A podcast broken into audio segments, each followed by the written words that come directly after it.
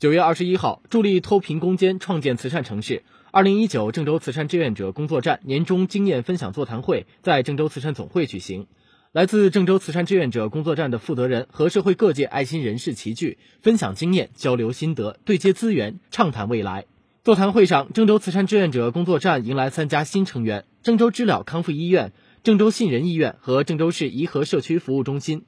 工作站队伍的日益壮大，意味着将有更多的我市百姓可以得到慈善志愿帮扶。随后，多家工作站的负责人依次分享2019志愿服务情况及经验。郑州慈善总会项目部解读郑州市第五届志愿四方杯公益慈善项目创投大赛方案。郑州慈善总会社工部带领大家共同学习郑州市关于加快推进志愿服务发展、促进社会治理创新的意见。宣布郑州慈善绿城使者学雷锋服务队共创方案，并做二零一九郑州慈善日志愿服务动员。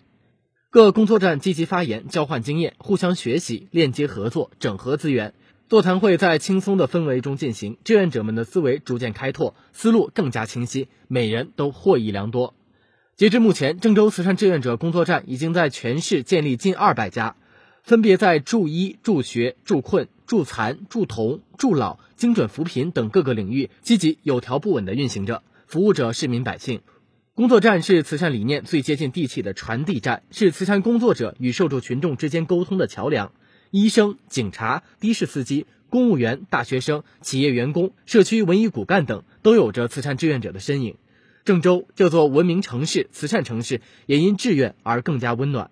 在第十二个郑州慈善日即将来临之际，郑州慈善总会积极开展慈善日期间的慈善志愿服务活动，打造特色创新的品牌活动，继续欢迎社会各界爱心企业都能参与到慈善大家庭，为困难群众送温暖，让慈善精神在郑州更加闪耀。